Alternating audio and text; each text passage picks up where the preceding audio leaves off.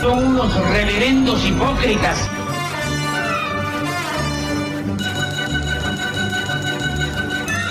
¿Por qué no suben a la tribuna a responderme si son tan hombrecitos? Tú te puedes reír, tú puedes decir lo que tú quieras, pero tú mientes.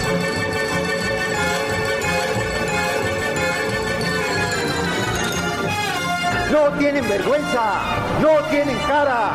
Cállate, chachalaca. Bienvenidos a Política Nacional. Disculpe si nuestras netas se le estrellan en la jeta. Y por favor, sea serio.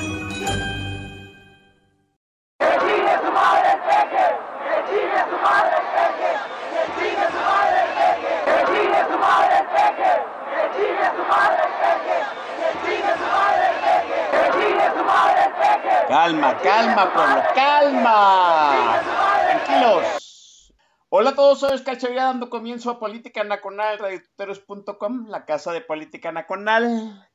Sean ustedes bienvenidos a la emisión del viernes. Ayer jueves, nada más para su información, le volvimos a dar para adelante al jueves de Política Nacional en Spaces de Twitter. Nos fue bastante bien para ser el primer programa. Lo estamos este, co-comandando entre Eduardo Villasana y su servidor. Ayer estuvo, estuvimos pues en una buena plática con Mauricio Sánchez Mesa, hablando acerca este, de la censura, de que eh, eh, querían aumentar las multas de, por injuriar al presidente. Sí, aquí Eduardo Villasana ya nos este, rectificó la plana de que pues, las multas siempre han existido desde 1917, nada más que ahora querían cuadruplicar la multa. Bueno, nosotros mientras, pues que chinga su madre el peje, ¿sí? Eh, vamos a hacer un, ¿cómo se llama? Una caja popular, ¿sí? Aquí entre el sindicato del TAG, ¿sí? Para que haya un fondo por si a algún camarada combatido se le sale una mentada de madre al señor presidente, a la chachalaca en, en turno, pues, este, como, como, los buenos compas en aquellos tiempos, ¿no? Este, que los compas se hacían la vaquita para ir a sacar al amigo borrachales mala copa de los separos, ¿no? Bueno, pues ahora nosotros vamos a hacer una vaquita para, este, en cierto sentido, pues, pagar la multa de, de, este, de las mentadas de madres que acumula el señor presidente por parte del sindicato. Gracias a todos los que amablemente se conectan en vivo esta emisión. Esta emisión es totalmente en vivo, qué bueno, así como debe de ser Política Nacional, gracias a la gente que se estaba manifestando en el TAG, los rudos, la gente sectaria, la gente el ley, el barrio, en pocas palabras, y los que así como que más fifis se andan ya comunicando vía Twitter, ¿sí? Oiga, este, me dijeron que sí era verdad acerca del asistente de Amazon, ¿sí? Que si de verdad eh, reproducía política nacional, sí, miren, vamos a hacer una prueba con una Alexa que me prestaron, ¿sí? Vamos a ver si funciona. Alexa, saluda en política nacional. Saludos camaradas combativos, sindicato del TAG, abajo firmantes, vengo con ellos, stalkers y haters de ocasión. Eh, ¿qué tal? Muy bien, muy bien. Alexa, reproduce Política Nacional en Apple Podcast. Aquí tienes Política Nacional en Apple Podcasts. Aquí tienes el paralelismo ciudadano, no playlist. Eh, ¿qué tal? Alexa, detén. Bien, ahí está, para que vean que sí funciona, sí lo pueden escuchar desde su asistente. Qué cabrona está la inteligencia artificial. Sí, por supuesto. Ahí está, para que no vean que no hay engaño, no hay mentira. El, el Chavira se va a comprar una esferita porque sí está muy coquetón el asunto, ¿no? Qué bueno. Este, Alexa, despídete de política nacional. Adiós camaradas y que chingue a su madre el licenciado Manuel Bartlett. Pues ahí está. Qué chulada es la tecnología moderna, muchachos, ¿no? Entonces, pues vamos a lo que venimos, ¿no? Porque hay, ahora, ahora hay mucho que comentar. Está conmigo, no necesita gran presentación, porque si no nos tardaríamos como 10 minutos diciendo todos sus blasones. Está con nosotros, siempre estimado, siempre querido, el maestro Don Vix. Maestro, buenas noches. Muy buenas noches, mi querido hermano Oscar. Buenas noches, Alexa. Y buenas noches a toda la gente que nos está haciendo el favor de escuchar Política Nacional. Siempre es un gusto estar aquí, mi querido hermano. Sí, gracias, maestro. Me están diciendo que activaron varios Alexas en algunas casas. Sorry, ¿no? Perdón. Sí, pero pues había que probar este dispositivo. Vámonos a lo que venimos. Maese, déjeme decirlo así, ¿no? La campaña, el presidente cada vez está más rabioso con el Instituto Nacional Electoral. Se ha subido al ring con Ciro Murayama, con Lorenzo Córdoba. Ciro Murayama y Lorenzo Córdoba, pues ya, ¿no? Abiertamente se están este, tuiteando, están haciendo spots, están tomando micrófonos para decir que el plan B pues va a significar un este, desastre para el Instituto Nacional Electoral. ¿sí? El plan B sigue ahí, este, pues como una minuta activa dentro del Congreso de este país. Eh, ahora, ¿no? En, ayer, ¿no? Se integró este, el Consejo Técnico, son creo siete personas, las que van a decidir, ¿no? quiénes van a ser los sustitutos de cuatro consejeros ciudadanos que se van en abril. Entre ellos se va a ir Ciro Murayama y se va a ir Lorenzo Córdoba. Eh, ayer ya nos dimos cuenta, pues, que de los siete, cuatro son abiertamente pejistas y los otros tres en sospecha. Entonces, eh, las probabilidades dictan que el proceso de selección de candidatos, déjese de selección de consejeros, la selección de candidatos ya está mañana. ¿sí? las probabilidades dan a que pues, los perfiles sean muy pro-morenistas, muy pro-4T.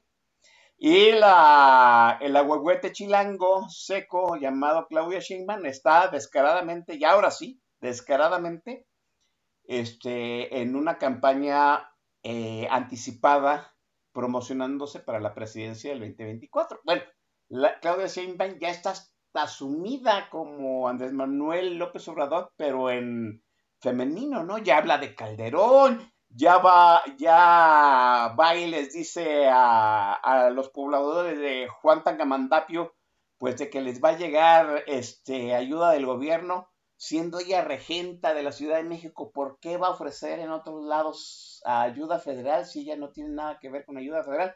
Total, maese, que esto es sencillamente pues que el régimen quiere sí o sí amallar la elección y yo pienso que la quiere reventar. De aquí al 2024 dijimos que López Obrador se iba a radicalizar y a mí me parece pues que esta andanada que está sufriendo el Instituto Nacional Electoral y el, este, el previo a las elecciones del 2024 dan fe de ello, maese, ¿cómo ve? Claramente, Oscar, el guion de estos güeyes pues, está muy claro. la única ruta que puede tener ahora este régimen es eh, la colisión. Este régimen no tiene manera de ser viable en una democracia. Llegó con mentiras, llegó descaradamente explotando eh, la peor cara de un régimen que sí ya estaba agotado, pero al final del día no cumplió absolutamente nada de lo que prometió, ni siquiera las transferencias para eh, los segmentos vulnerables se han eh, manifestado de una manera que, que, pudiéramos decir que se están acabando los pobres, ¿no? Cualquier medición seria en los cuatro años que lleva este pendejo, suponiendo que preside el país, nos muestran que el número de pobres ha aumentado escandalosamente. No estamos hablando de cientos de miles, estamos hablando de millones. A cifras del año pasado, incluyendo ya todo 2022, tenemos 3.8 millones de más pobres, casi 4 millones de más pobres de los que teníamos antes de que empezara este gobierno. Entonces, no ha cumplido nada este gobierno.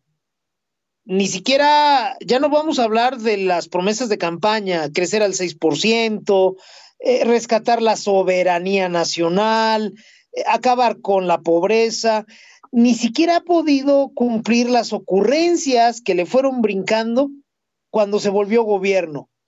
Las eh, formas muy elaboradas de robar, disfrazadas de obras, pues son una vacilada y ya cualquiera lo debería de tener claro. La central avionera, pues es una mala broma. El trenecito que va a ninguna parte es un ecocidio y no tiene pies ni cabeza. Y la refinería no va a refinar un solo barril de petróleo en este sexenio.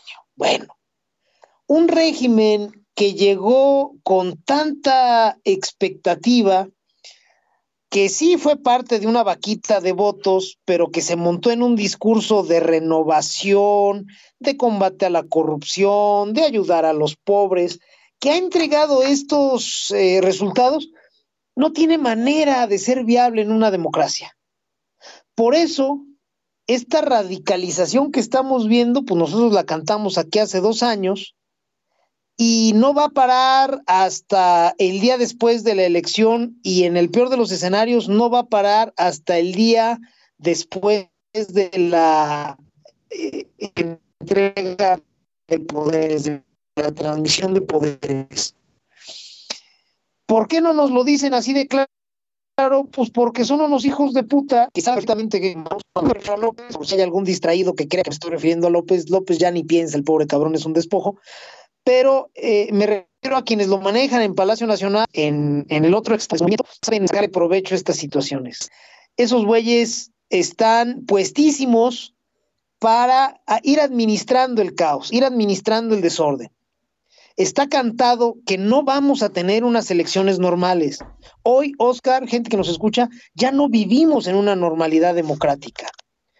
Y no me refiero solo a los estudios de los organismos internacionales que ya dejan de considerar a México como una democracia, sino ya y ahora lo consideran como un régimen híbrido.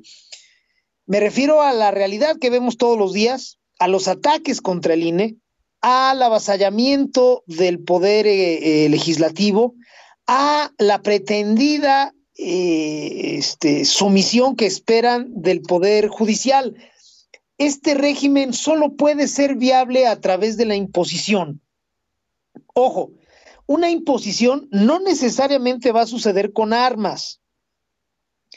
México está caminando hacia una hacia un choque, hacia una colisión de instituciones en contra del caudillo en medio de un contexto que se pretende obviamente radicalizado en donde solo va a haber dos lados, el bueno y el malo, según lo entienda cada quien, y donde va a haber un discurso que va a pretender eh, anestesiar, atontar todavía un poco más a la gente que le crea al régimen.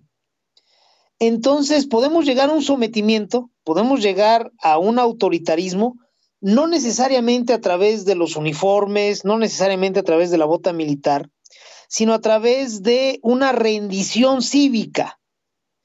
A lo que le apuestan los bolivarianos que manejan a López en Palacio Nacional y que no les molesta a los dinosaurios priistas que forman eh, eh, el otro ala del régimen de López, les parece que podemos irnos acercando a un régimen autoritario a partir de adormecer a la sociedad. La sociedad mexicana es heterogénea, Oscar, tú lo sabes, pero tenemos grandes sectores a los cuales se puede manipular o se puede condicionar desde distintos enfoques. A los menesterosos, a la gente limitada en sus recursos, la pueden manipular a través de las transferencias directas, las becas para supuestos estudiantes, los apoyos para mamis solteras, y las pensiones para adultos mayores. Hay otro sector de la sociedad mexicana, concretamente la clase media, que no puede ser doblegada por ese camino. La clase media en el momento en que le digan, eh, oye, para cobrar tu lanita te tienes que formar, los va a mandar al carajo, si no es que ya lo hizo. Entonces a ese sector social el régimen, tanto los bolivarianos como los dinosaurios priistas, apuestan a, desmovilizar, a desmovilizarla perdón, a través del desaliento. de presentarle las cosas de una forma como si ya no hubiera de otra. Este régimen, la realidad es que es un régimen de saliva y bytes. Si suficientes mexicanos fuéramos capaces de silenciar su, su discurso cotidiano y nos dedicáramos a hablar de los hechos que nos afectan, este régimen ya estaría viviendo sus últimos momentos formales. Esto es, ya estarían buscando una salida legal para que no se les desbarate el país. Es un régimen, insisto, muy débil, muy vulnerable pero vive de blofear, como cualquier bully, el régimen que encabeza López vive de blofear, de, gritar, de manotear, a ver si logra intimidar a suficientes personas o de desalentarlas. La sociedad mexicana, su clase media, pudiera ser condicionada a favor del régimen a partir del desaliento. Y luego tenemos, bueno, a, la élite, a la clase más privilegiada, es una clase que no va a dejar de estar bien esté quien esté en el poder, hay que decirlo claramente. Los regímenes como el que encabeza López van en contra de la clase media, son violentos contra la clase media, porque saben que las capas más bajas de la sociedad no van a mejorar eh, radicalmente en un mismo sexenio, ni con un gobierno ni con otro. La mejoría de las clases bajas se da en forma tenue, tácita, a lo largo de tres o cuatro sexenios, que es lo que hemos tenido aquí en México.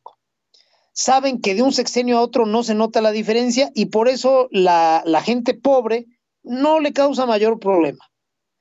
Y la gente muy, muy rica tendrían que pasar cuatro o cinco sexenios en donde no puedan acomodarse o no puedan ponerse de acuerdo con el poder formal para empezar a resentir las malas decisiones.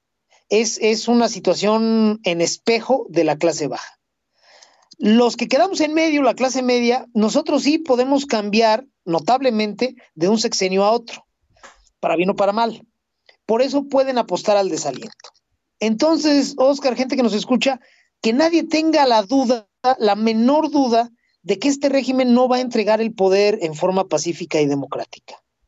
Nosotros vamos a una elección en el 24 donde vamos a tener que luchar contra un montón de cosas, entre ellas vamos a tener que luchar contra un régimen mentiroso, gandalla, descaradamente hijo de puta, al que le vamos a tener que disputar cada casilla. Vamos preparándonos, yo sé que a muchas personas las pone nerviosa que yo les diga esto, pero es la pura verdad. Nosotros, además de preocuparnos por los candidatos, además de ocuparnos de los programas, además de salir a votar ese día, vamos a tener que capacitarnos para defender la elección antes, durante y después de la jornada electoral. Esto está muy lejos de, tener ya un film cantado, Oscar, gente que nos escucha. Para quienes me dicen, lo bueno es que estos güeyes ya se van. Les aviso que el que ya se va es López. Yo ya no veo posible que López en ningún escenario pueda extender su presencia ahí en, en, Palacio Nacional. Pero una cosa es que se vaya al carajo López y otra cosa es que este régimen se vaya con él. Es muy diferente. Para lograr eso necesitamos hacer muchas cosas, hacerlas muy bien y hacerlas desde antier hasta el primero de octubre por lo menos de 2024, Oscar, gente que nos escucha. A mí me parece que es un análisis muy certero, es eso de las de las de los tres grupos sociales, este, la clase baja, la media y la alta, me parece que este pues es una, un análisis muy inteligente. Eh, siento yo que López Obrador nada más le habla a la clase baja, en cierto sentido. Hay una clase media que se siente baja y se siente solidario con él, pero pues, Maese, no hablábamos acerca de que pues, este, este gobierno lo que más nos sorprendía era lo que había destruido en tan poco tiempo. La clase baja no está resintiendo esa situación. Yo eh, traigo aquí a colación la, frase de presidente que devalúa, se devalúa. Y yo siento que a la clase baja ya le llegó el agua a, a este, al respiradero por esa situación de que pues cada día está más caro el asunto, ¿no? Yo, yo nada más aquí poniendo un ejemplo que comentaba ahora en la mañana, pues el huevo en algunos lugares ya está a 90 pesos, ¿no? Y las tortillas en otros lugares ya pasó a 26 y en otros a 28. O sea, el pobre ya no se puede echar una, un, un taquito de huevito en la mañana porque le sale un ojo de la cara. No, no, no, este régimen estará pagando ese pecado de destruir tan rápido este país, maestro. Mira, el, a la clase baja no es que no le esté pasando, efectivamente, tú lo ves. Eh, esos dos datos que das son demoledores. Si la clase baja ya no se va a poder echar un taquito con huevo en su casa, pues las cosas están del carajo. El problema que yo veo es que el discurso del régimen, pues es obviamente es deshonesto, es simplón, es excesivamente maniqueo y permite, le da margen al régimen para culpar a otros de eh, la situación que está viviendo la clase baja, bueno, que estamos viviendo todos, pero que para la clase baja es, es aún más dramático. Siempre hay enemigos, así imaginarios, eh, vagos, abstractos, a los cuales culpar por los propios errores. A la gente de clase baja no es que le falte inteligencia, al menos no le falta más inteligencia que a la clase media o la clase alta. Y tampoco es que le falten este, problemas como para ponerse a trabajar sobre ellos. Por el contrario, tiene muchos. Y esa es la principal falencia cívica de la clase baja. La clase baja no tiene tiempo de leer noticias. Ojo, leer. La clase baja no tiene tiempo de entrar a redes sociales a hacer un análisis a decir, bueno, a ver, ¿qué está diciendo Carlos Elizondo Mayer Serra? ¿Qué está diciendo Jorge Germán Castañeda Gutman? No, eh, eh, la clase baja se tiene que informar en los espacios que son más amenos, que son más convenientes en horario para él, cuando tienes hora de comida, por ejemplo, eh, y, y son noticias sobresimplificadas que nunca nunca van a llegar al punto de buscar un responsable, por ejemplo, de la inflación. Entonces, a la clase baja, ¿qué habría que hacer? Lo ha dicho gente como Macario Esquetino. Hay que explicarle ya a todo mundo, y yo señalo puntualmente la clase media, dónde está el origen de los problemas. Eh, hay muchas personas en la oposición ciudadana y partidista que eh, plantean que la salida a este cagadero es meramente electoral y que eh, lo que nos debe de interesar es enderezar un discurso de unidad que tenga un fuerte componente ciudadano y a partir de ahí ya estamos hechos. O sea, ya lo demás es trabajar nada más sobre, sobre esas bases. Y yo sostengo que no. La clase media no alcanza por sí sola a definir una elección. La clase media puede ser un factor que sea la gota que derrame el vaso, por ejemplo, ¿no? Exacto, sí. Pero va primero sobre una amplia clase social baja. Si a esa clase social baja no le contamos un relato, olvídense de los datos porque le van a, les, va a valer madre. Le tenemos a la clase baja, le tenemos que armar un relato que le deje claro que la culpa de este cagadero es un régimen que está encabezado por López, no López, es un régimen que está encabezado por López. Si el sistema o los que buscan restaurar el viejo sistema político mexicano tienen dos dedos de frente, y yo creo que sí los tienen, van a sacrificar en algún punto a López en forma eh, figurada o expresa. Ojo con eso y van a acabar diciendo de él que, híjole, no, pues la cagó él, este, no tuvo suficiente tiempo, no tuvo el talento, pero miren, aquí está fulanita o sutanito de tal que sí pueden. Y todo en lo que tú creíste, pobre, ahora sí te lo van a dar porque este sí sabe, güey. Y además, ya llevamos seis años de trabajo, vamos a darle otros seis años a este proyecto, todos con Adán Augusto, por ejemplo, ¿no? y muchos pobres la van a comprar. Tenemos que trabajar ahí. Por eso, este, a mí me salen ronchas cuando me llega algún super experto en algún tema y bien, bien, este, este, seguro de sí mismo y, bien, este, orgulloso me dice, dato mata relato. Pues sí, cabrón, a lo mejor entre el 10% de los mexicanos dato mata relato y todavía me queda la duda. Quien lo dude, pues que voltea a ver a muchos opositores o que pretenden ser opositores de López, a que vean cómo reaccionan ante los temas guangos que les avientan todos los días en la mañanera, para que me digan si de veras el dato mata relato. No, pero vamos a decir que 10% de los mexicanos sí, que el dato mata relato.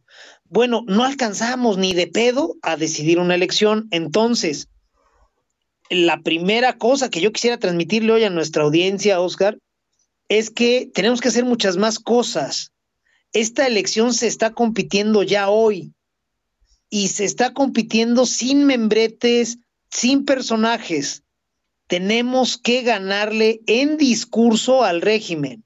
Si no le contamos un relato emocionante, entendible, que consiga uh, colocar a suficientes pobres en contra de este régimen, nos van a dejar uh, ir todo el riel, Oscar, gente que nos escucha. Es cierto, sí.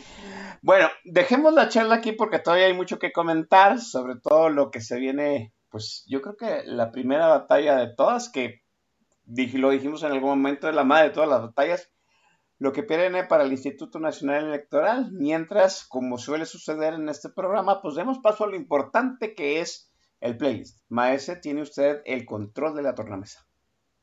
Con todo gusto, mi querido Oscar. Eh, estamos hablando de destrucción, estamos hablando de violencia, estamos hablando de, de cosas muy, muy agresivas. Entonces, en esta oportunidad vamos a escuchar a un, eh, no sé si decir a un hombre, porque es curioso este personaje. Vamos a tener un artista que se eh, caracteriza por notas violentas, por letras violentas, que sin embargo es arte, porque a mí me parece que es música muy bien hecha, me parece que este, su estilo es único, y espero que lo disfruten, que le suban al volumen, o como diría un amigo que era este, judicial hace muchos años, que le trepen al chillón para que escuchen nada más y nada menos que a Marilyn Manson y con, pues vamos a iniciar con uno de sus eh, canciones insignias. La canción se llama The Beautiful People, cuando son las 8 de la noche con 28 minutos tiempo del centro de México. Al término de esta rolo totototota, regresamos aquí en Política Nacional, Oscar Chavira y el Don Biso.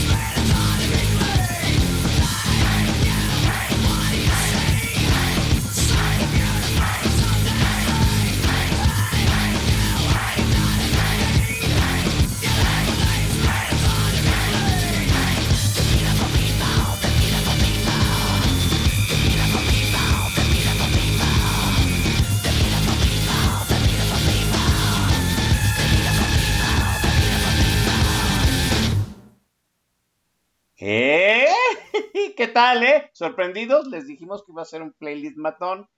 Y pues Marilyn Manson es un artista matón, maese.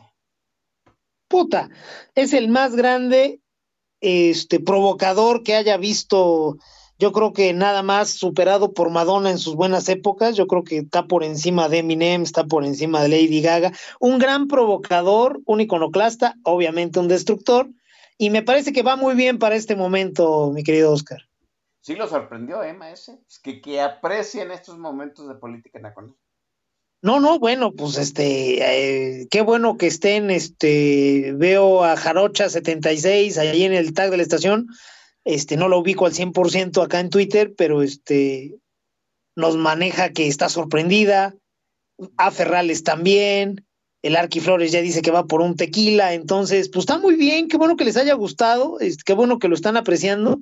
La próxima vez que su servidor esté por aquí, los vamos a sorprender con una selección de puros artistas administrados, gestionados por el siniestro Toño Berumen, a ver si es correcto y vamos, vamos respetándonos.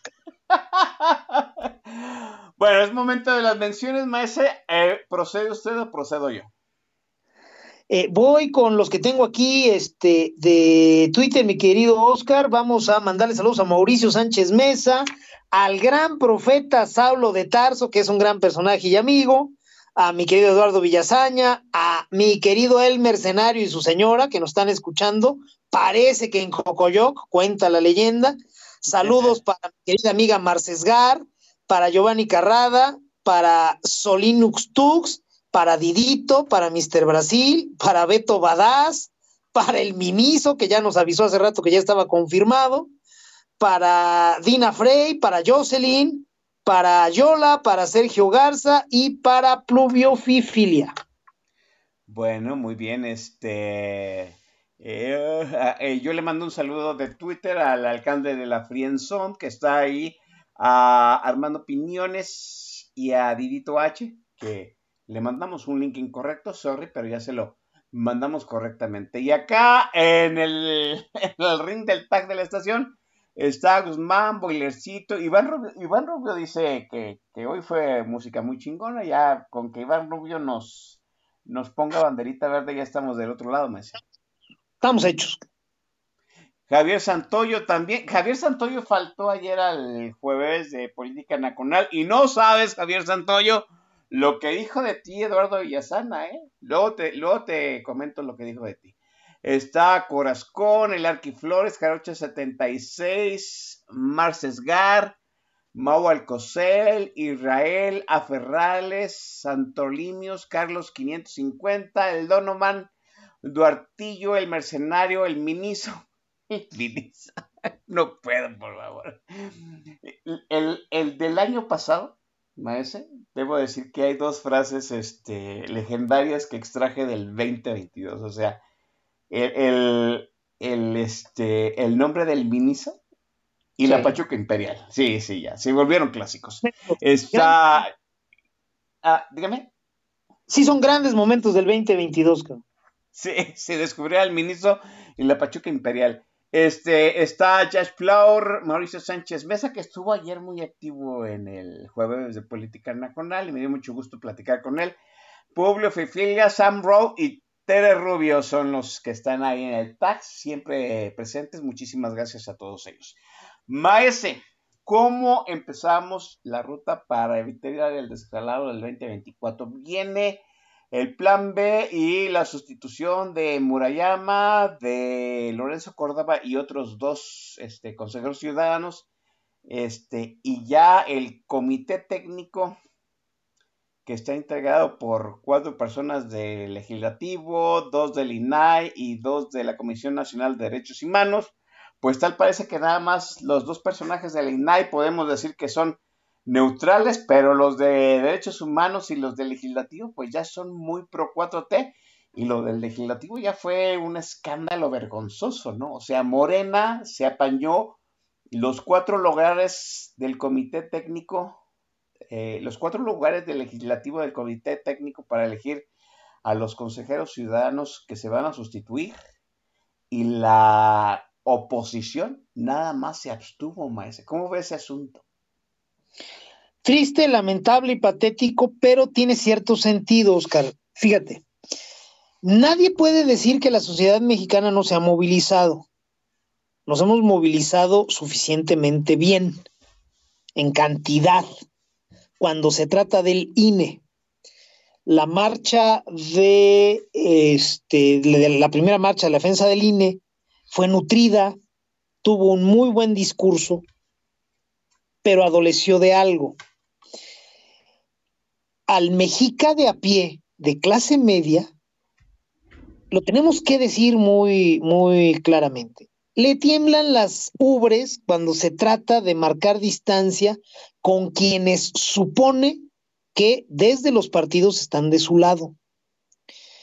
Es una falencia cívica grave que tenemos los mexicanos. ¿Cómo influye esto?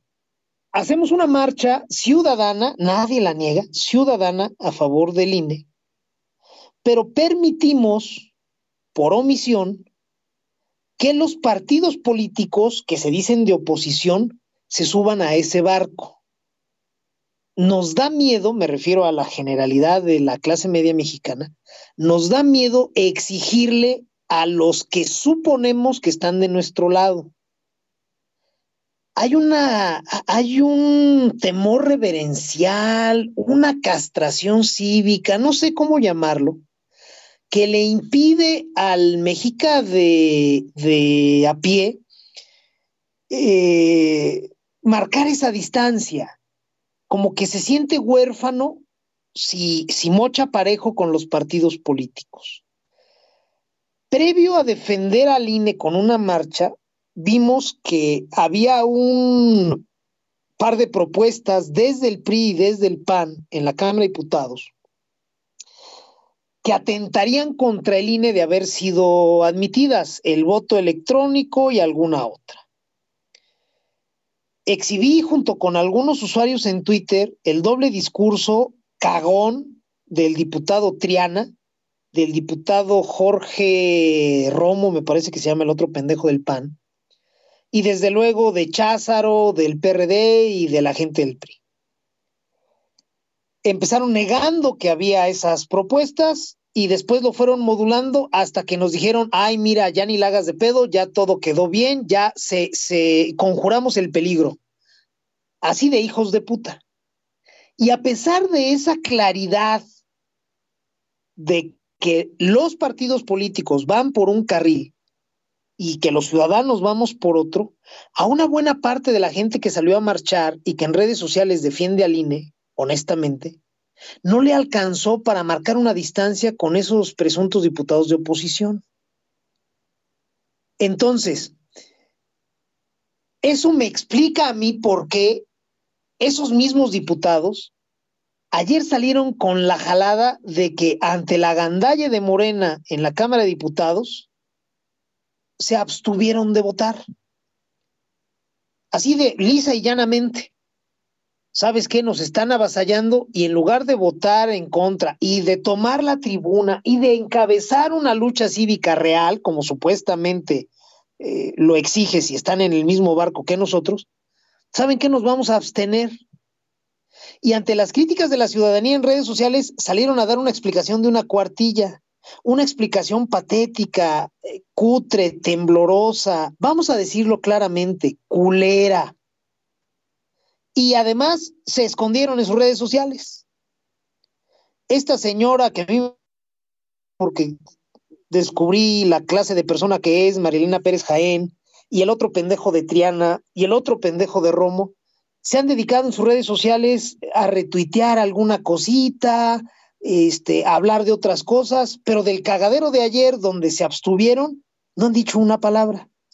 Y aún así un montón de mexicanos no son capaces de marcar distancia con ellos.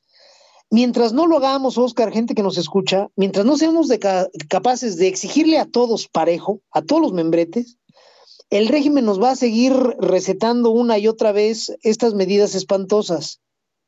¿Por qué ayer los diputados se abstuvieron? Porque ya nos tienen medidos, me refiero a la generalidad de la sociedad mexicana. A los que no les vale madre, les da miedo exigirle a la oposición. sienten como que se van a enojar y entonces sí ya va a estar todo perdido. No, no mamen, todo perdido si seguimos como hasta ahora, haciendo una diferenciación por color. Hay mucho mexicano de clase media interesado en temas de política que ve el logo del PAN o ve el logo del PRI. Imagínate nomás esa mamá. Tú y yo que ya peinamos canas, que nos vengan a decir que ves el logo del PRI y sientes alivio, es una mamada. Bueno, pues hay muchos mexicanos que están en esa, que voltean a ver el logo del PRD, putísima madre, el PRD fue la matriz sucia, putrefacta, asquerosa, donde se gestó López por 20 años.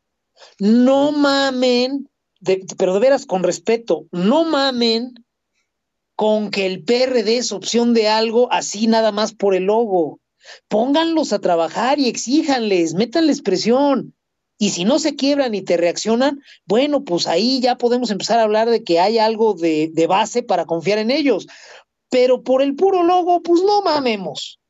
Entonces, desde, lo dijimos también aquí, Oscar, y lo dije en Twitter desde el inicio de este pinche gobierno espantoso, que si queríamos eh, detener la destrucción que López ya nos estaba anunciando, el Valladar, las Termópilas donde debíamos de trabajar, pues era el Congreso. No busco ahorita el tweet porque me da hueva, pero hay varios de octubre y noviembre del 2018 donde lo planteé así y en los programas de política nacional de la época también lo planteamos. Así es. Es Congreso donde debemos de pararlos, pero necesitamos ser movilizados, enfocados, no distraernos por color, todo un montón de, de condiciones que no se han cumplido, Oscar. Entonces, ¿Ha servido la defensa del INE? Sí. Hemos subido el costo de ser un hijo de puta. Pero no descarten que la clase política sea capaz de seguir siendo unos hijos de puta. Ayer lo demostraron. Entonces, si no nos amarramos las enaguas como sociedad civil y somos capaces de decirle, a ver PAN, a ver PRI, a ver PRD, desde este momento te aviso que no voy a votar por tu gente a ningún cargo, a menos que A. Mientras no lo hagamos, estos cabrones van a seguir utilizando nuestras marchas y nuestra indignación nada más para venderse mejor al régimen.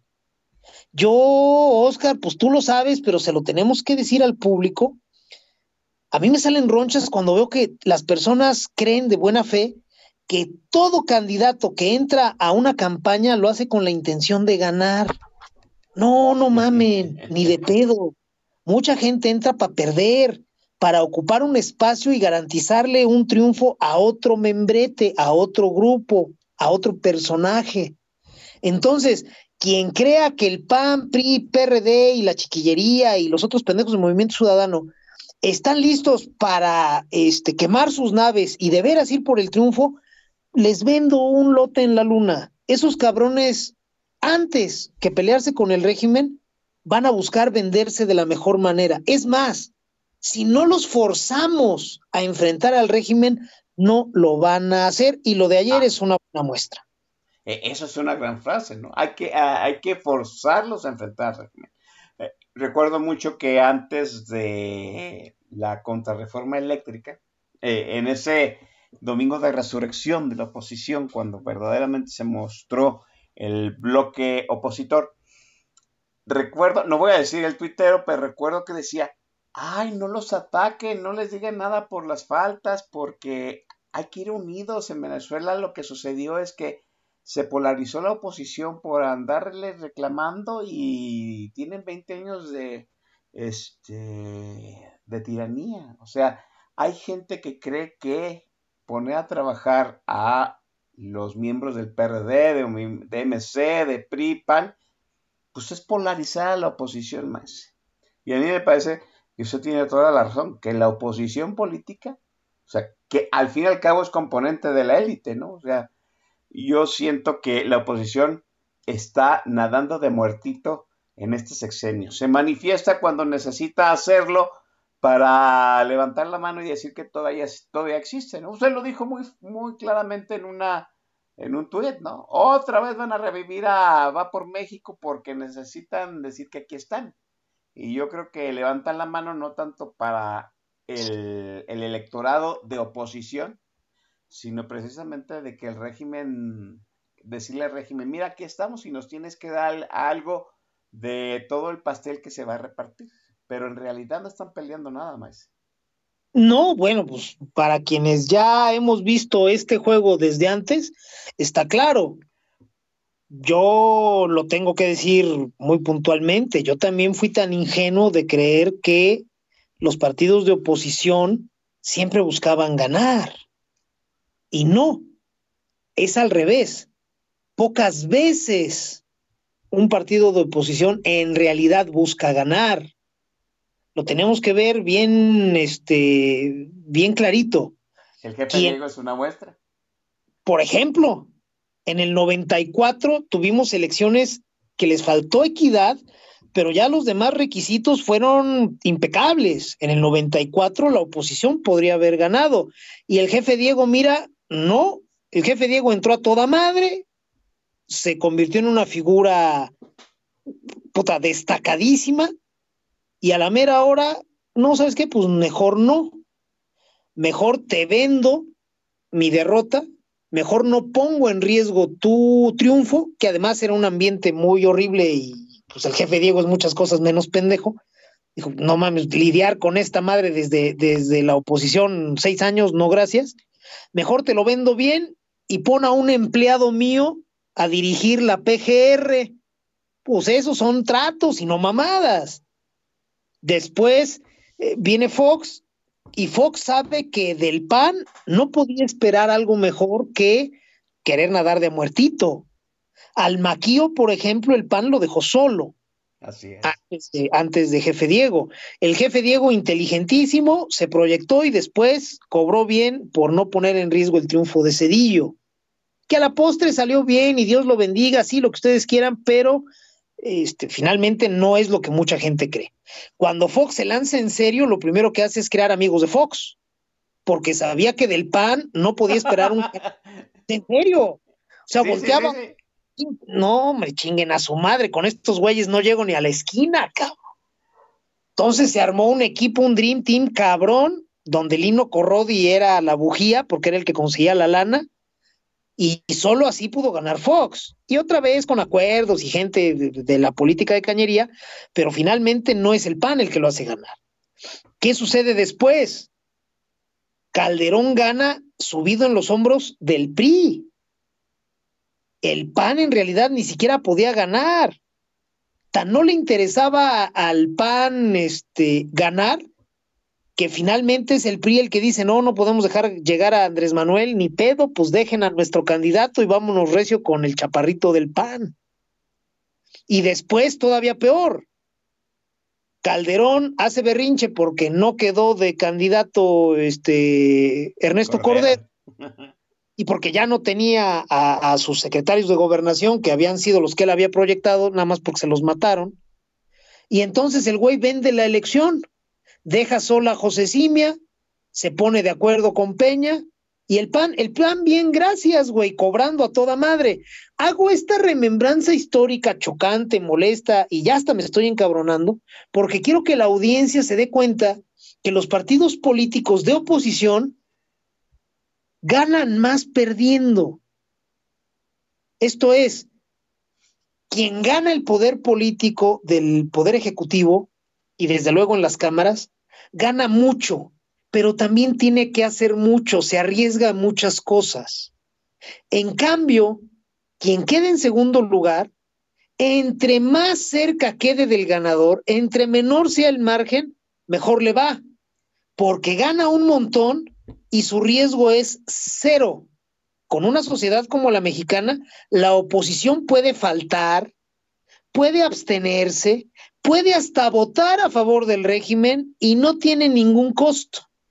Entonces, ojo, mexicanos, quienes estén dando por hecho de ni modo que el PAN no quiera ganar, vuélvalo a pensar todo otra vez porque, con todo respeto lo digo, la está cagando, Oscar.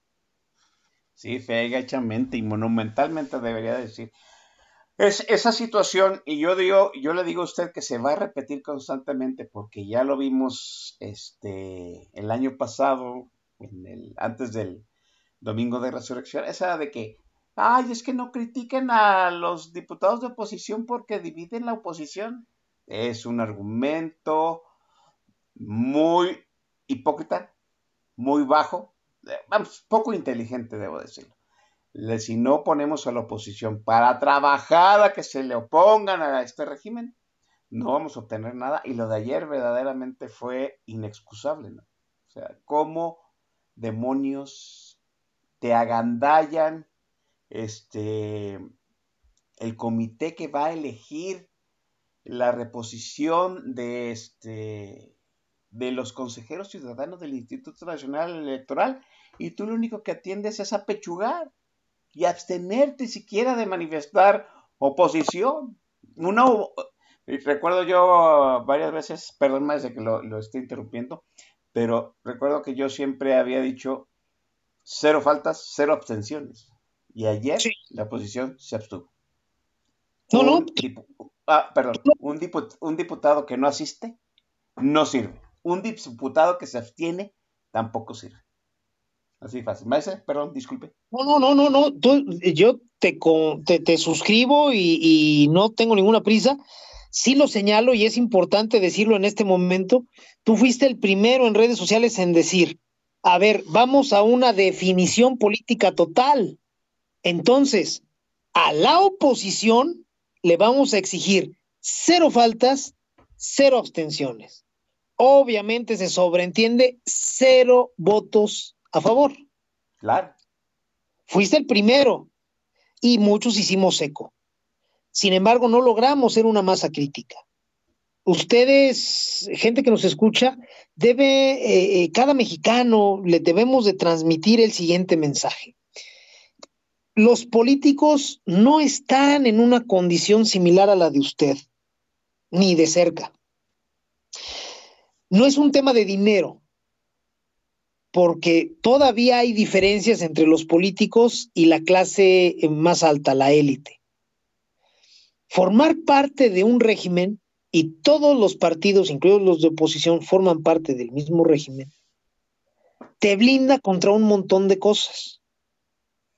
Al pertenecer tú al gobierno, al pertenecer tú al régimen, en el, en el legislativo, el ejecutivo, el judicial, en cualquiera de los niveles de gobierno, los actos o las consecuencias más perniciosas de las decisiones de gobierno no te van a afectar.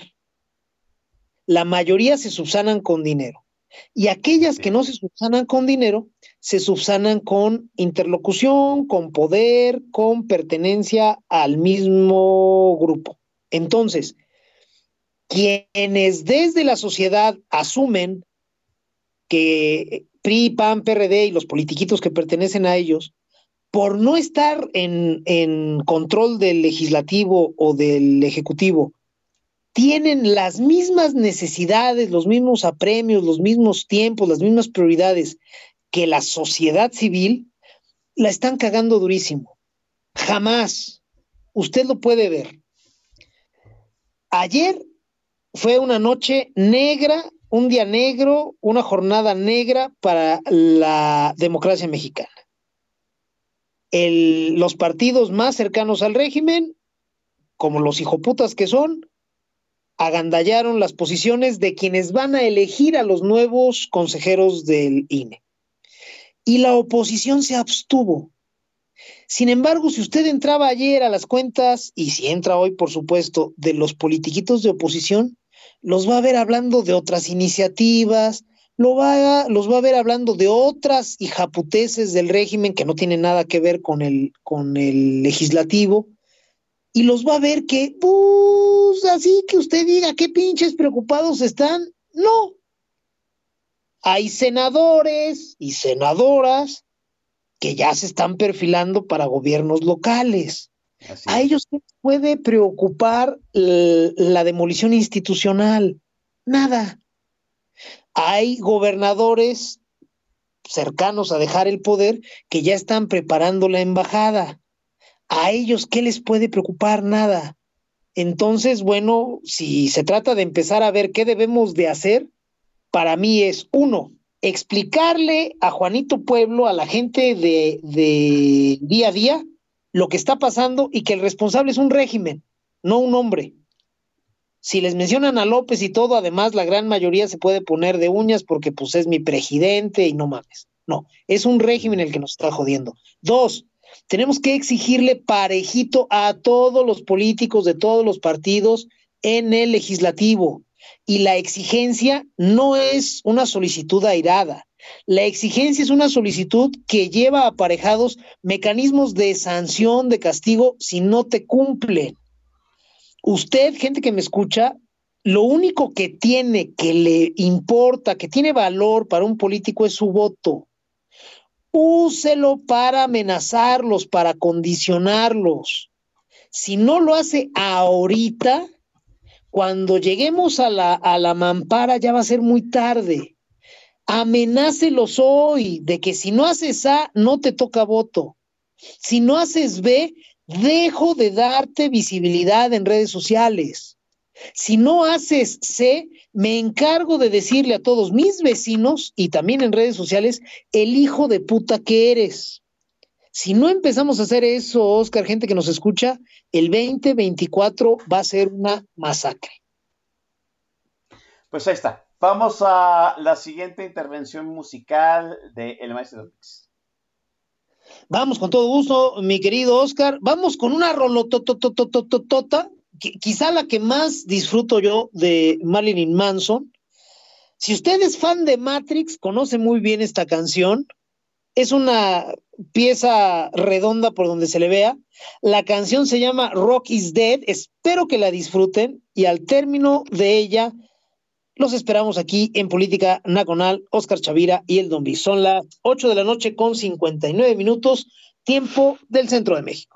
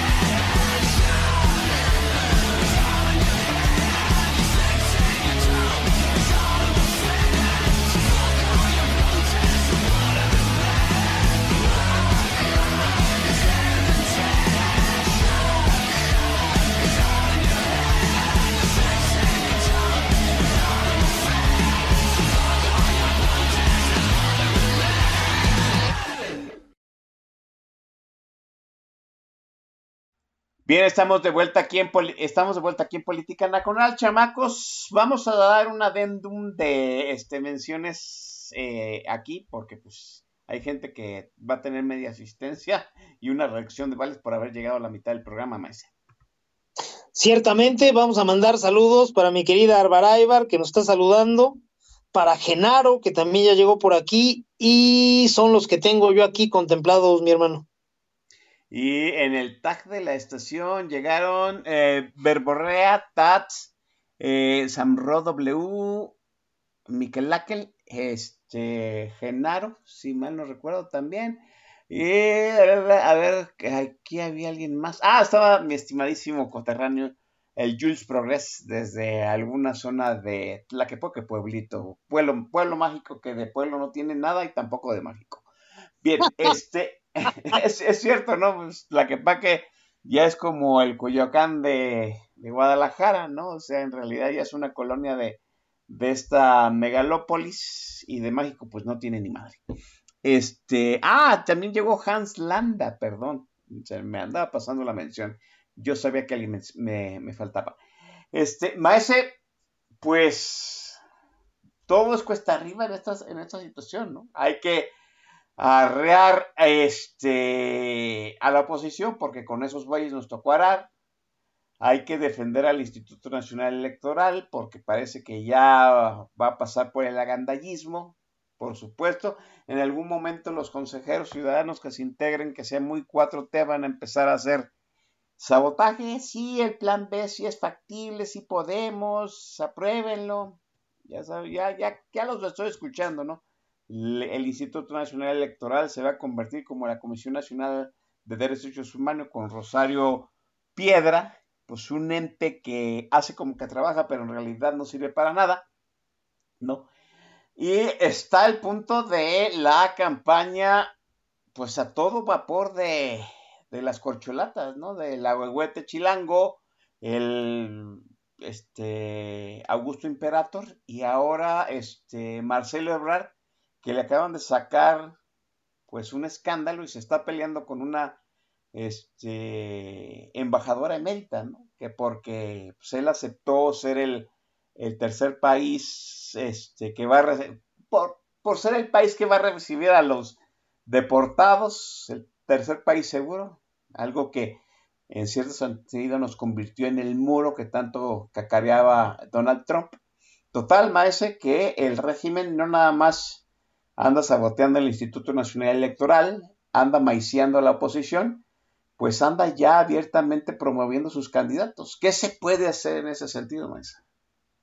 Mira, eh, como decíamos, ya no estamos en un ambiente de normalidad democrática. En un ambiente de normalidad democrática, pues habría que recurrir al INE. Sería un INE, un INE operante, que no tendría por qué andar distraído en otras cosas y podría estar haciendo frente a esto. Como al INE todos los días le pegan por alguna razón y correctamente responde y no permite y no se deja. Este no podemos, creo yo, esperar que el INE vaya y sancione en forma expedita y correcta a estos pendejos que ya se están promocionando. Eso lo tendríamos que eh, tomar por nuestra cuenta los, ciudadanos. Ante una, eh, pues lo que están haciendo esos güeyes, que es una marranada, podemos, no, no, ellos no son más grandes que la sociedad civil. A mí me ha gustado mucho, por ejemplo, una reacción muy inteligente en las calles, la de mi querido León Economista, viejo conocido aquí de mi querido Oscar Chavira, este, yo lo sigo hace mucho tiempo en Twitter. Y lo que hizo León Economista con la propaganda de Sheinbaum fue taparla con un este con pintura blanca. Así, sencillo, elegante, correcto, sin aspavientos. Esa me parece a mí una solución sumamente inteligente. ¿Por qué? Porque en política lo que resiste apoya. Esto es, siempre que tú te opongas a algo, tienes que ser muy inteligente porque en mayor o menor medida tu oposición le va a servir a aquel a quien te opones para afianzarse más entre sus este, simpatizantes. Esto es, si yo reacciono a lo que tú estás haciendo, en este caso las campañas anticipadas, muy concretamente la de la regentita Claudia Sheinbaum, corro el riesgo de que mi oposición te haga más visible. Entonces tengo que ser muy inteligente. Y León Economista y la gente que lo ha estado acompañando han sido muy inteligentes. ¿Sabes qué? Vamos a tapar con pintura blanca las pintas a favor de Sheinbaum y de cualquier otro candidatito de estos culeros. ¿Por qué? Porque es ilegal. Y porque es barato la pintura blanca y porque aplicarla casi cualquiera lo puede hacer. Entonces es algo muy, este, es una medida inteligentísima. Lo que estás haciendo es invisibilizar a aquellos que se están agandallando, que están siendo ilegales, que te quieren joder. Los estás invisibilizando. Me parece una gran medida. Andar como otros güeyes, que me voy a reservar el nombre, que andaban queriendo contratar espectaculares para decirle cosas feyotas a Sheinbaum, es sumamente estúpido. Decir cosas feyotas, que sean verdad o no, en este caso lo eran, respecto a un político sin ética, sin vergüenza, es ser un tonto útil. ¿Por qué? Porque no esperes que exhibiendo sus falencias, en algún momento suceda por ejemplo, que se arrepienta y que diga, no, sí, perdóname. Tampoco va a suceder que tú visibilizando ese personaje a través de una pinta, vayas a conseguir que sus, simpatizantes dejen de serlo. Tendrías que ser el mago de la mercadotecnia para, visibilizando aún más a esa persona, hacer que pierda eh, feligreses es muy difícil hacerlo. Por el contrario, es muy fácil que, se la, que si la haces visible, le estés ayudando. Hay otros errores con esas estrategias, por ejemplo, no son baratas. Entonces, desde la sociedad civil, pues puede haber lana, sí, pero también eh, puede haber intereses partidistas que te digan, ¿sabes qué? Yo te financio. ¿Cuánto necesitas para que hagas tu campaña desde la sociedad civil? Entonces, pues esas medidas a mí me parecen sumamente estúpidas. A mí me parece que lo que podemos hacer los ciudadanos para colaborar con el INE ante estas campañas ilegales es invisibilizar a los, este, a los candidatos, a los anticipados, precandidatos, como se les quiera llamar. ¿Y cómo es una buena forma de invisibilizarlos? La que hace un economista a mí me parece fabulosa, tapar con pintura blanca la propaganda y en redes sociales, pues simple y sencillamente dejar de convertirlos en un tema recurrente, dejar de utilizar los términos que los bolivarianos ponen a López a, a poner en circulación. No sé si ustedes lo han pensado, gente que nos escucha, pero referirse a esos precandidatos ilegales como corcholatas permite que incluso en los noticieros que sí están fiscalizados por el INE, que sí están sujetos a una revisión, en el momento en que los noticieros llaman corcholatas a los precandidatos, ya el INE tiene un grave problema para sancionarlos. Cuando usted valida el término, bueno, cualquier término, el lenguaje del régimen, usted le está poniendo las cosas muy fáciles al régimen. Aludir a corcholatas, usted no va a encontrar en la legislación algo que se parezca a eso que le permita sancionar, por ejemplo, a los noticieros. Entonces, el noticiero que usted me diga está reportando las precampañas ilegales, pero lo hace aludiendo a las corcholatas. Entonces no son sancionables. Así que, además de invisibilizar en las calles, eliminando la propaganda, no respondiéndola, no seamos estúpidos, invisibilizándola, Además de eso, en las calles y en las redes sociales, tenemos que evitar dejar de usar los términos del régimen, porque se la estamos poniendo muy fácil. Al adoptar ese lenguaje que no es casual, es por diseño, estamos enfrentando a una pandilla que ha probado este método en Cuba, en Venezuela, en Ecuador, en Bolivia, en Chile, en Perú, en Argentina, en Brasil. Ya se la saben, mi gente. Entonces, esto no es casual. Debemos de dejar de usar los términos del régimen, porque incluso en ese momento estamos entorpeciendo el trabajo del INE. Yo creo que por ahí deberíamos de ir, Oscar, gente que nos escucha. Pues sí, me parece una, una gran reflexión. Hay que asistir a la marcha de, pues, ¿qué sería? Dentro de 10 días para apoyar al INE, Max. Viene una marcha importantísima, más que la marcha como tal, porque la marcha, pues es un ejercicio de cardio con, con consignas políticas. Lo que vale de ese ejercicio es el encuentro en las plazas. Es tomar las calles, tomar el espacio público para reconocernos.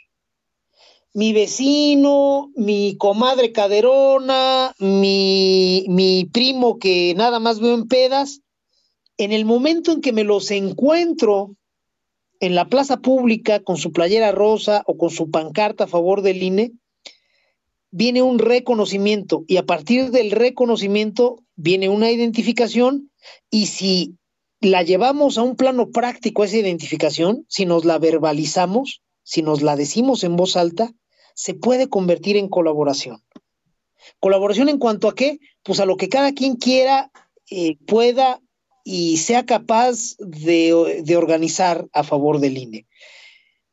Esta concentración, que ya son setenta y tantas ciudades anunciando que va a suceder en ellos, que ya hay un punto importante en ellos para reunirse, eh, su gran valor es ese, el de reconocer en, entre la sociedad en la que yo participo, en el ambiente local, aquellas personas que están dispuestas a hacer el mismo esfuerzo que yo en principio.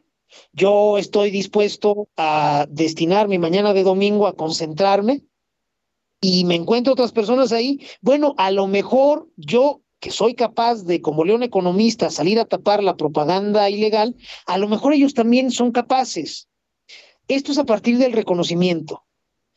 Otro derivado valioso de la concentración del día 26 es lo que se diga en torno a ella antes, durante y después tenemos que ser optimistas, tenemos que ir a la concentración con ideas, tenemos que ir a la concentración con entusiasmo, tenemos que contrarrestar la agenda de desaliento que desde el régimen están impulsando. Tenemos que salir a decir muy fuerte y claro que sí queremos. A mí me parece que si somos capaces de reunirnos con esas condiciones, en esas circunstancias, Oscar, gente que nos escucha, tenemos buenos chances de seguir subiendo el costo de ser unos hijos de puta. A mí en lo personal me haría muy feliz que el discurso previo, durante y después de la marcha sea de una clara distancia con todos los partidos políticos. Si dejamos que esos hijos de puta sigan teniendo en usufructo nuestra marcha, nuestra concentración, se van a seguir orinando encima de nosotros. Si permitimos ese lenguaje ambiguo de yo estoy con el INE y vamos a defenderlo desde los partidos de oposición, sin marcarles el, a ver, cabrones, esto es aparte de ustedes, ustedes no merecen estar aquí, no vamos a echar a andar al legislativo. ¿Dónde deberían de defender al INE los partidos de oposición? En el maldito Congreso. Para salir a las calles estoy yo, ciudadano, que me dedico a A, B y C, pero que no tengo una curul. La calle está muy bien para mí. Para esos hijos de puta no.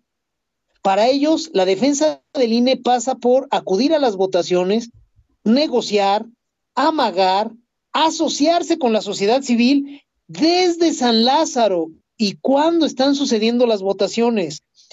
Un diputado por muy bien que me caiga, que a la hora buena se abstiene o se ausenta, que no es capaz de negociar, que no es capaz de condicionar, que no es capaz de convocarme a mi ciudadano para él hacer algo en San Lázaro, es muy cómodo después ir a las calles, ponerse una playera y salir diciendo, yo estoy aquí con ustedes. Tu puta madre está aquí con nosotros, cabrón, y no te quiero contar lo que le estamos haciendo. No podemos, sí, güey, no podemos permitir que los diputados sigan posando de aliados de la ciudadanía cuando nos están demostrando ahí donde importa y donde pueden hacer diferencia que les valemos mucha madre. Entonces, pues nada más como sueño guajiro, porque yo sé que tenemos muchos castrados cívicos en México. A mí me gustaría que antes, durante y después de la marcha, hagáramos una diferencia importante, una distancia importante con los diputados de oposición y obviamente con los del régimen, Oscar, gente que nos escucha. Sí, muy necesario. ¿no? Va a ser este, muy encabronante y harto hipócrita ver a los que se abstuvieron en los votos, en, en, una de las trincheras principales para defender al INE, a los que se abstuvieron luego marchando a favor del instituto, cuando ya entregaste el comité técnico que va a decidir el relevo del instituto, el, el, la gente que encabeza, que coordina, que vota las decisiones del instituto, ya se las entregaste a la 4T. Son mamadas, son mamadas y son magistrales, debo decir. Maese, pasemos a la última intervención. Ah, iba a comentar algo, Maese, adelante. No, no, no, sí, no, nada más para decir que estoy totalmente contigo, son mamadas y con castorazo. Así es, vamos a la última intervención musical del Maese Don Vix antes de la despedida de este programón. Maese. Vámonos con todo gusto con uno de los covers, porque Marilyn Manson también hace covers. Nos lo pidieron hoy concretamente al ver que estábamos programando Marilyn Manson y pues felizmente la teníamos en el, en el playlist. Es un gran cover. Sí debo de decir que a mí me gusta más la original, quizá, todavía no estoy seguro, pero es un gran cover y eso no se lo quita ni Dios Padre. La canción se llama Sweet Dreams, cuando son las 9 de la noche con 20 minutos tiempo del Centro de México. Disfrútenla, dénsela a dos nalgas y al término de ella regresamos aquí, Oscar Chavira y el Don. Son las 9 con 20 minutos tiempo del Centro de México.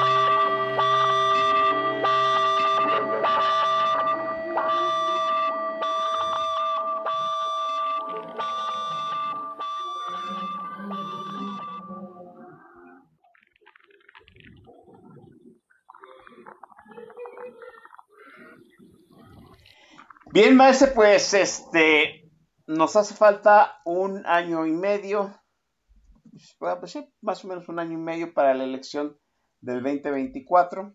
Hay tiempo todavía para, yo creo que lo primero, maestro, es hacer una autocrítica como ciudadano y empezar a, ser, eh, eh, empezar a dejar de ser un ciudadano pasivo y ser un ciudadano, ciudadano activo y no reactivo a lo que pretende el régimen, maestro. Siempre es tiempo, Oscar, hay que decirlo, y que la gente no se nos este, desaliente. Los tipos que van a elegir a los nuevos consejeros del INE y los nuevos consejeros del INE, al igual que los legisladores, son sensibles a una sociedad movilizada y enfocada. Esto es, si nosotros como sociedad validamos a perfiles que por sí mismos no salen a defendernos, en este caso en, el legislativo, no tenemos por qué decir, puta, ya valió madre, me equivoqué y resultó que era un hijo de puta. El 90% de la gente que entra a la, a la política es un hijo de puta, les voy avisando. Y la mayoría de los que ganan están en ese 90%. Entonces, que nadie se desaliente pensando que votó mal y ahora ya qué hace. Puedes hacer lo que siempre has podido, exigir, aquella gente que cree que porque vive en un distrito que ganó el candidato de Morena y ahora está representado en San Lázaro por un diputado de Morena y que por eso no tiene derecho, no tiene sentido a exigir, está renunciando al 75% de sus ejercicios ciudadanos. Bueno, eso llévenlo a el comité técnico que va a elegir a los nuevos consejeros y llévenlo también a los nuevos consejeros. Si como sociedad nos enfocamos, nos movilizamos, somos capaces de concentrar el discurso y los esfuerzos en los temas que nos convienen, todos ellos van a ser sensibles. No hay borracho que trague lumbre, decía mi tía Cuquita. Si somos capaces de identificar a esas personas si somos capaces de hacernos presentes con nuestros diputados, que además son nuestros vecinos, van al mismo club, comen en los mismos restaurantes, pasan este, en su carro junto a nosotros, o en su bicicleta o a pie, si somos capaces de ir sobre ellos legalmente, correctamente, pero con mucha firmeza, estamos aquí si nosotros queremos que desde nuestra casa sale una correa de transmisión hasta Palacio Nacional o hasta el Congreso, y que basta con yo decir, oiga, no mamen, este, están viendo el cagadero, ya pónganse a trabajar, y que con eso basta, pues no. A los diputados los tenemos que obligar a trabajar, a los de todos los colores. Cuando alguien viene y me dice, no, güey, es que tú tienes un diputado panista, así está más fácil, me queda claro que en su pinche vida han intentado hacer funcionar a un diputado del color que sea. En San Lázaro no hay colores, señoras y señores. En San Lázaro hay una clase política que antes de ser sensible a lo que necesita el votante, se va a poner de acuerdo con el otro diputado de al lado, del color que sea su playerita. A todos cuesta trabajo hacerlos funcionar. Entonces, ese planteamiento hay que llevarlo a todos los poderes, hay que llevarlo a todos los niveles, hay que llevarlo a los comités técnicos, hay que llevarlo al Consejo del INE. Tenemos que ser capaces de exigir constantemente, firmemente, enfocadamente, inteligentemente.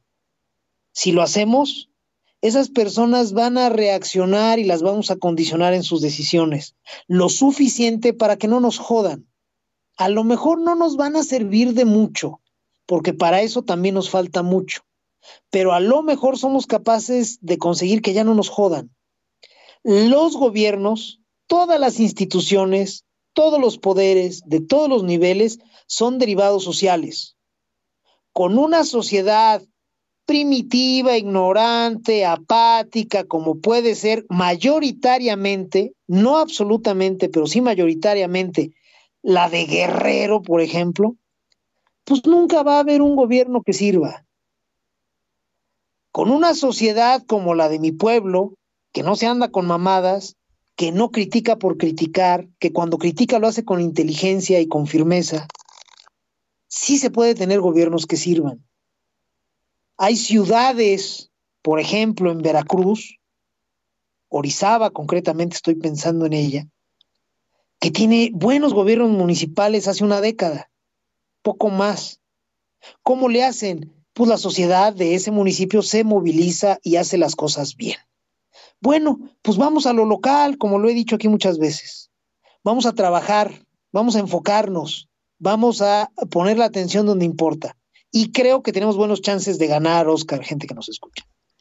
Bien, hay que ser optimistas, hay que empezar a dejar de ser un ciudadano pasivo y atender pues la ruta de sabotaje que está organizando el régimen de aquí al 2024. Maese, le agradezco nuevamente eh, habernos acompañado en esta emisión de Política Nacional. Eh, las mentadas, sus quejas, los coscorrones y el, el fabuloso playlist que hoy triunfó enormemente. Gracias. Gracias a ti, Oscar. Yo disfruto mucho venir aquí contigo y con la gente que nos hace el favor de escucharnos. Gracias a toda la gente que viene a pensar, que viene a hacer ciudadanía. De verdad, para mí es impagable su compañía. Gracias, Oscar, por invitarme. Gracias a ustedes por venir. Y pues vámonos, que ya empezó el fin de semana. Ya empezó el fin de semana, chamacos. Es momento de agradecerles a ustedes, a los radioescuchas que, que llevaron a cabo esta emisión en vivo, a la gente del TAG y por supuesto un agradecimiento a la gente que nos mienta la madre y no nos ha felicitado, debo decirlo, porque ahora sí el podcast sale los lunes. Nos vemos, chamacos, cuídense.